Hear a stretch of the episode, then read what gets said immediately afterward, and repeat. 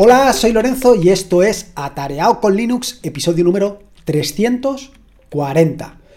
Bueno, esta es la tercera, cuarta, quinta, ya he perdido la cuenta del número de veces que repito la entradilla. Y nada más que la entradilla, ahí me he quedado atascado. Y me he quedado atascado en varias ocasiones y por diferentes motivos. Primero, con que no sabía exactamente qué es lo que estaba grabando. Si era un vídeo, si era un podcast, si estaba escribiendo un artículo, en fin. Eh, llevaba un cacao mental, un paparajote importante.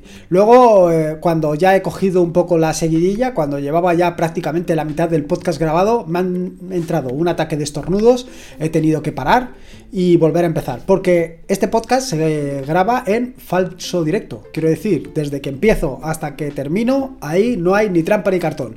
Todo lo que escuchas es exactamente lo que hay en el podcast, ni se edita ni nada de nada. Bueno, es lo que tiene, el falso directo. Y no es esto exactamente lo que te quería contar, de lo que te quería hablar era de un acortador de URLs, de un acortador de webs, bueno, de direcciones web. ¿Y por qué un acortador de webs o un acortador de URLs? Bueno, pues esto viene a colación un poco de lo que te vengo contando en los últimos episodios del podcast.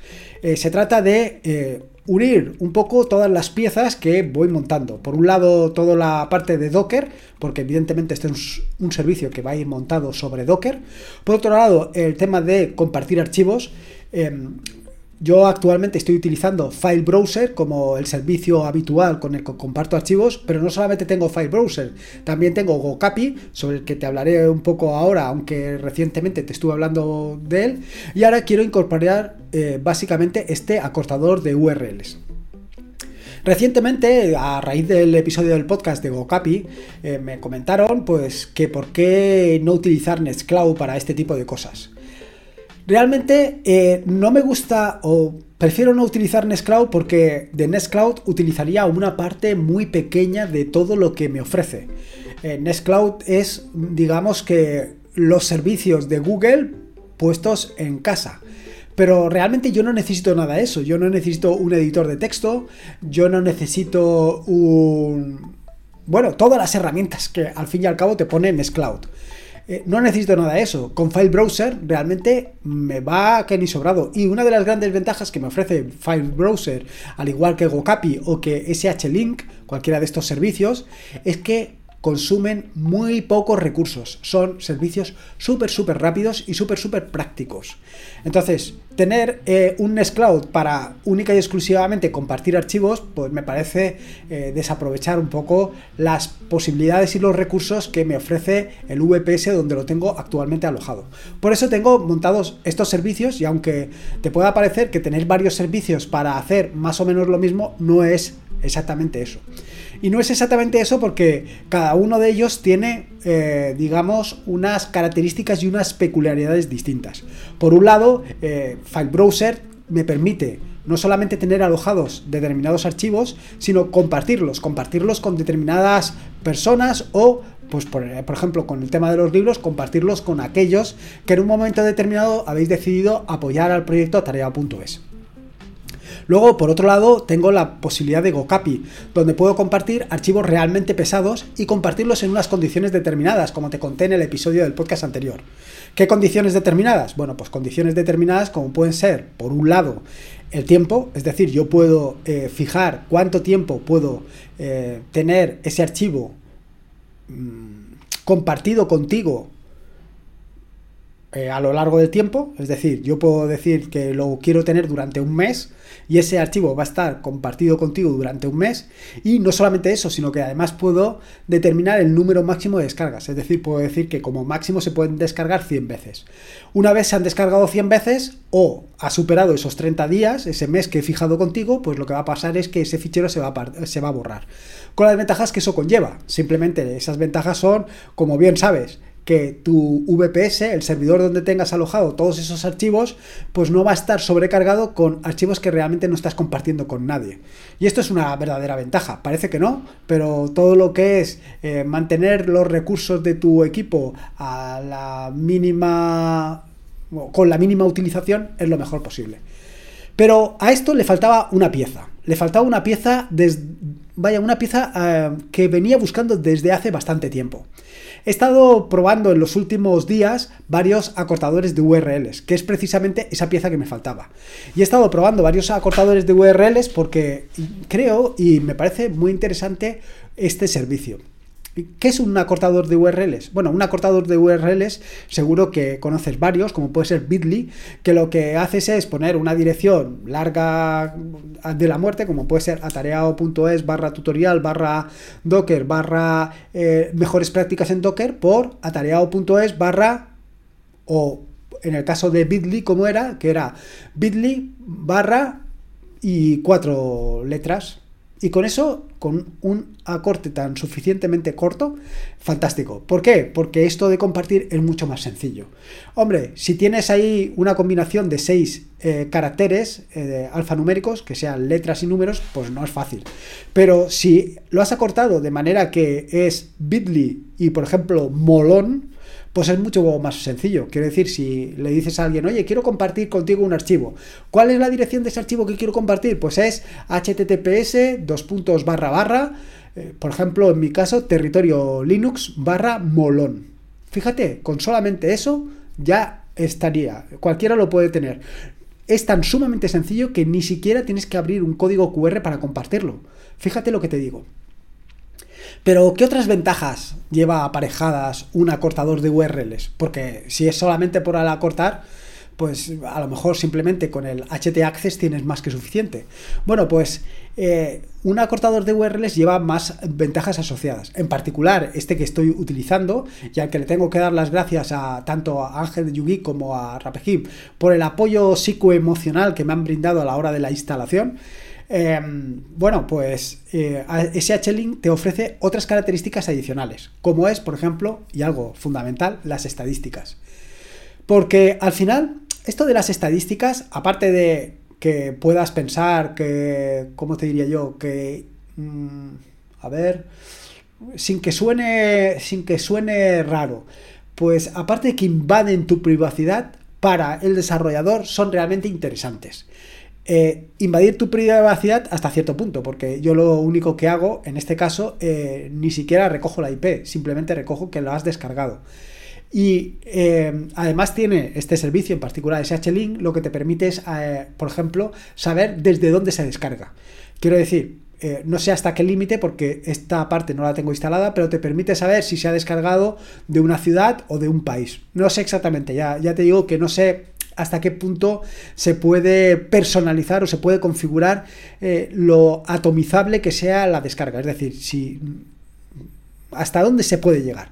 Yo en este caso, por ejemplo, esta parte no la tengo instalada. No, no, me, no, me, resulta interesante. A mí lo que realmente me resulta interesante es saber cuántas descargas hay. Y no, por, no pienses que se trata de un tema de egocentrismo ni nada por el estilo. Se trata de un tema de enfocar eh, esfuerzos de dirigir mis esfuerzos hacia algo. ¿Cómo? Te estarás preguntando, ¿cómo dirigir tus esfuerzos hacia algo? Bueno, pues al final eh, de esto va un poco la telemetría. La telemetría no se trata de espiar al usuario, se trata de eh, enfocar los esfuerzos de los desarrolladores en aquellas cosas que importan a los usuarios. Si los usuarios utilizan más una determinada aplicación o utilizan más un determinado complemento, pues ahí es donde hay que poner los esfuerzos. No se trata de decir, es que la gente está poniendo esto, está poniendo lo otro. No, a mí realmente todo eso me importa un pimiento. Y en general, pues a la mayoría de los desarrolladores, pues también le importa un pimiento. Lo que realmente le interesa es qué es lo que se está utilizando y qué es lo que se está utilizando más. ¿Por qué? Pues por una razón muy sencilla por nuestra maldita retroalimentación, por nuestro maldito feedback, porque no damos feedback. Los usuarios tenemos esa manía de, sobre todo en el caso del open source y del software libre, tenemos la manía de utilizarlo y no dar feedback del mismo, es decir, si funciona, no decir que funciona bien, y si no funciona, hombre, si no funciona, eso desde luego que eh, en ocasiones y no siempre decimos que no funciona, porque es en ocasiones y no siempre. Hay veces que lo pruebas, no funciona y dices, vaya, este no funciona, pruebo otro. Y no se trata de eso, se trata de ayudar, de ayudar a todo el mundo, no solamente de ayudar eh, diciendo que funciona, sino también cuando no funciona, y no, no, solo se trata de decir que no funciona, sino porque no funciona, de dar la máxima información posible. No todo es aportar económicamente para sufragar el proyecto, también está esta parte. Y como esta parte pues nos cuesta, porque nos cuesta a todos, pues lo más interesante es eh, tener estos datos. ¿Y cómo puedes tener los datos? Pues una solución muy interesante es esta que te acabo de comentar, eh, la cortador de URLs. Porque la cortador de URLs te permite saber cuántas descargas tienes de cada archivo. Así hace relativamente poco, en un episodio del podcast anterior, te hablé sobre una aplicación que había desarrollado hacía bastante tiempo, que era para la gestión de planillas, para hacer planillas, básicamente, planillas de acero.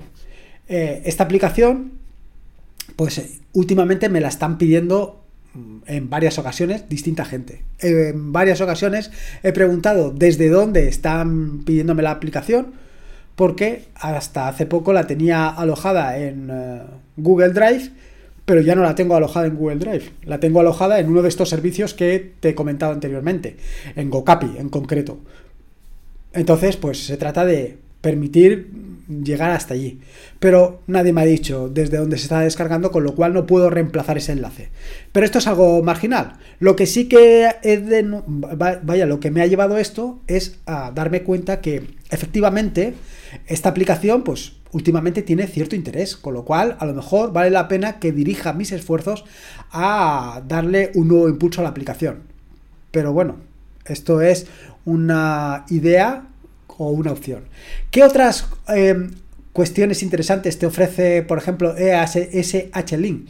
Bueno, aparte de, evidentemente, el acortamiento de URLs, que básicamente es el objeto de la aplicación, también te permite pues, visualizar todas las estadísticas, todas las estadísticas que un poco te van a dirigir o van a permitir que dirijas tus esfuerzos exactamente en el objetivo o en la dirección que tú quieres. Es decir, si todo el mundo ahora se está descargando esta aplicación Ferraplan y no solamente se está descargando, sino que poco a poco aumentan los comentarios, pues dices, ostras, a lo mejor tengo eh, que dirigir todos esos esfuerzos hacia ahí. Eso es una cuestión bastante interesante.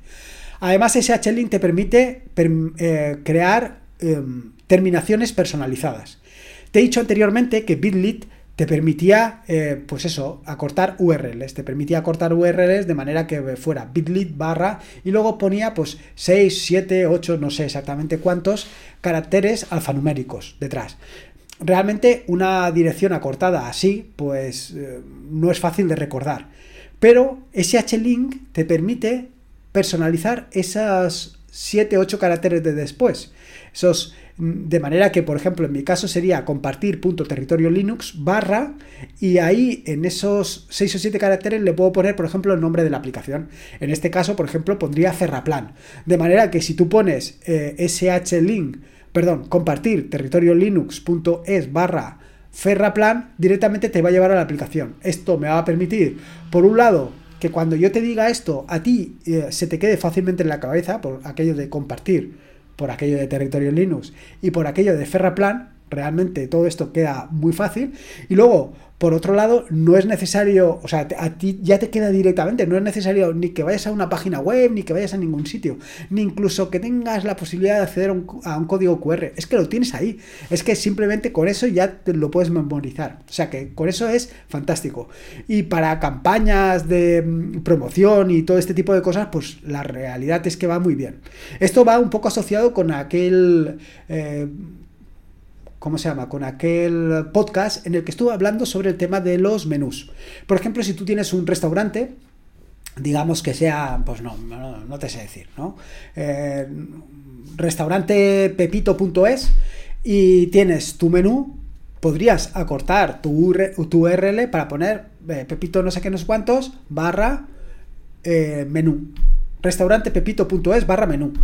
O restaurante restaurantepepito.es barra menú Navidad o barra no sé qué, no sé cuántos. Y ahí tienes mucha información. No solamente has podido personalizar exactamente tu URL a lo que a ti te interesa para que al usuario, para que a la persona que va a visitarlo se acuerde fácilmente, sino que además vas a tener las estadísticas de cuánta gente ha accedido a partir de esa promoción que has hecho. Porque puedes hacer promociones, ¿no? Pues en un momento determinado decir, bueno, pues voy a hacer, voy a cortar esa URL y la voy a poner o la voy a publicar única y exclusivamente en, una página web para ver cuánta gente accede a través de ella. O sea, te da mucha información. Yo la verdad es que y esto es un poco al margen, estoy bastante sorprendido con todo esto de los menús. Ya lo comenté en aquel episodio del podcast, porque sigo encontrándome con eh, restaurantes que ofrecen sus menús a través de Google Drive. O es decir, que lo tienen alojado el menú en Google Drive. O que el menú está directamente en un PDF. O que están alojados en Dropbox. Es decir, son cosas realmente locas. Yo, básicamente, con lo sencillo que es hoy en día tener un VPS con tu página web allí alojado, y tener un acortador de URLs como el que te estoy comentando hoy, pues es que es brutal. Simplemente con, ese, con esas dos herramientas lo tienes súper sencillo. Y tienes una información directa sobre la gente que está visitando. Y luego, por otro lado, no solamente tienes una información directa, sino que además tu página está directamente en, en los buscadores. La tendrías directamente en uh, Google y directamente cualquiera podría acceder a tu página a través de las búsquedas de Google o la tendrías directamente en Bing y podrías acceder a través de Bing o a través de DuckDuckGo, que al final DuckDuckGo está apuntando a Bing y está recogiendo las métricas Microsoft. O sea, que tienes allí todas las opciones posibles. No solamente tienes la opción que te acabo de decir de personalizar las, las, eh, el acortamiento este que haces, sino además puedes utilizar multidominio. Yo en mi caso solamente estoy utilizando territorio Linux, pero podrías utilizar eh, varios em, gestores más, varios dominios adicionales.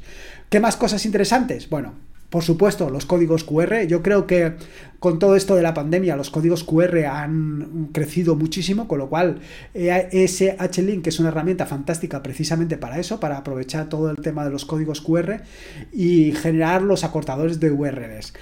Pero yo me quedaría más que con los códigos QR, sobre todo con la personalización de, los, de las terminaciones, porque esto te va a ser mucho más útil, sobre todo por lo que te digo, porque simplemente con decir el nombre de tu dominio y seguido de una pequeña palabra, pues ya lo tendrían. Es que ni siquiera te haría falta un código QR, pero en el caso de que lo necesites, pues lo tienes. Además, puedes etiquetar cada una de las URLs que hayas acortado, no solamente etiquetarlas, sino clasificarlas y Después, evidentemente, si lo tienes clasificado y lo tienes etiquetado, pues puedes generar tus propias estadísticas para saber cómo trabajar con ello. Y otra de las características súper interesantes es el tema del acceso en eh, limitado. Al igual que te comenté con el tema de GoCapi, eh, SH-Link también tiene la característica, una característica súper interesante que te permite limitar en tiempo y con contraseña, etcétera, etcétera, todo el acceso a ese H-Link. O sea, es decir, tú puedes generar un acortador de URLs que dure un tiempo determinado o que tenga un número máximo de accesos. Esto es fantástico, evidentemente. Por supuesto, eh, tienes tu propio generador de imagen, bueno, perdona, tu propia imagen Docker. Luego tienes actualizaciones en tiempo real, por supuesto que cumple la GDPR. En mi caso, por supuesto, porque yo no almaceno ningún dato. Solamente guardo eh, si has eh, descargado o no has descargado. Bueno, el número de descargas que se realizan. No sé si tú descargas tres veces, pues a mí me ha parecido, me parecerá que se han descargado tres veces, pero no sé si las has descargado desde el móvil, desde no sé qué, a mí todo eso me da igual. Luego el tema es que básicamente lo que instalas es una API no instalas nada más. Eh, entonces, si tienes que gestionar todo esto, si, necesitas funcionar con todo esto, pues eh, tienes que, a lo mejor, utilizar una herramienta adicional, que ahora te comentaré. Además, tienes gestión de APIs vía rol, es decir, en función del rol que le asignes a cada eh, clave, a cada key, esa key va a poder hacer determinadas acciones. Algunas podrán generar URLs, otras solamente podrán consultar, otras podrán, en fin, que en función de las características que le hayas asignado a cada key, podrá hacer unas cuestiones o podrá hacer otras cuestiones. Más cosas interesantes, te permite la importación de terceras partes y por supuesto te permite el, el traqueo de emails. Vaya, que como ves tienes ahí toda una serie de características muy interesantes. Yo en particular me he descargado dos módulos, a ver si puedo... Eh, bueno. Yo en particular, como te digo, me he descargado dos módulos. El primer módulo, que es el fundamental, que es el servidor, que es el que te permite gestionar todo el tema de las eh, de generar las URLs, en fin, todo esto se hace a través de API, es decir, no tienes acceso de ninguna de las maneras, tienes que hacerlo todo a través de API. Y luego, por otro lado, tienes el eh, cliente web. El cliente web, eh, si no recuerdo mal, está implementado en, en um, Node.js. Y bueno, pues funciona realmente sencillo, es muy sencillo. Puedes añadir los servidores que quieras y puedes configurar una serie de características. Desde allí puedes generar directamente las keys que necesites para gestionar todo, todo el sistema. Eh, aparte de esto, también puedes generar URLs, puedes definir el tiempo máximo que tienen que estar las URLs, en fin, todo este tipo de cosas las puedes hacer. Vaya, que como ves es realmente sencillo. A mí me ha costado un poco ponerlo en marcha. Yo, como te puedes imaginar y como ya te he contado en innumerables ocasiones, lo tengo montado detrás de Traffic. Eh, en este caso tengo que montar detrás de Traffic tanto el, la API, tanto SH-Link en versión API como SH-Link en versión web. Son dos accesos distintos que me permiten acceder. Eh, una es para que cuando tú accedas em, directamente a esa web acortada al compartir.territoriolinux.es barra ferraplan, por decirte algo, te redirija a la página web que tú estás buscando. Eso por un lado. Y luego, por otro lado, para gestionar necesitas otra, que yo le he llamado SH Link Web. El inconveniente de la web, o por lo menos el inconveniente que yo me he encontrado, es que no está protegida con usuario y contraseña. Aquí tengo la ventaja de estar utilizando Traffic. Entonces, con Traffic he podido generar un middleware que me permite eh, establecer los usuarios usuario y contraseña, evidentemente, que pueden acceder a esa dirección, con lo cual ya lo tengo también salvaguardado. Entonces, al final son varias piezas las que intervienen aquí. Por un lado, traffic, para permitirme el acceso eh, o denegarlo en función de que tengas las credenciales o no las tengas.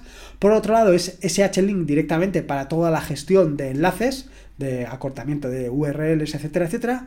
Bueno, para el acortamiento no, para la redirección, en fin, todo lo que es la API, el funcionamiento de la API, con lo cual esta es realmente minimalista, no necesitas mucho más. Y luego, por último, necesitas SH-Link Web para que te permita pues, acceder de una manera más o menos sencilla, sin necesidad de utilizar una API, sin necesidad de utilizar un gestor como puede ser Postman, para un poco pues trabajar con SH-Link. En fin, tres piezas, pero al final son relativamente sencillos. Ya te digo que yo me he liado bastante, eh, me he liado bastante porque soy bastante cabezón, en el sentido de que no me he leído la documentación. Al final sí, claro, al final no he tenido más remedio. He ido, de, vaya, eh, desgranando cada una de las piezas que forman SH-Link hasta llegar a la situación en la que me encuentro. Eh, en las notas del podcast dejaré el Docker Compose que he utilizado para levantar tanto SH-Link como SH-Link Web. Eh, evidentemente no voy a dejar mi usuario y contraseña, eso ya te lo puedes imaginar. Y toda la parte de traffic, para que veas que es relativamente sencillo. Y con esto, pues bueno, tampoco ha sido muy complejo.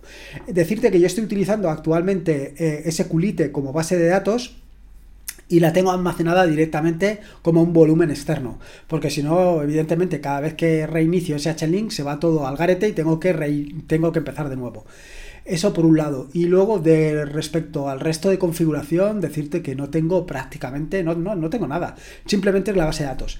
Lo que sí que recomiendan en los desarrolladores de SH-Link, que si vas a hacer un uso intensivo de esta herramienta, pues que no utilices SQLite, que utilices otra base de datos como puede ser, por ejemplo, eh, MariaDB o PostgreSQL o cualquiera de las otras.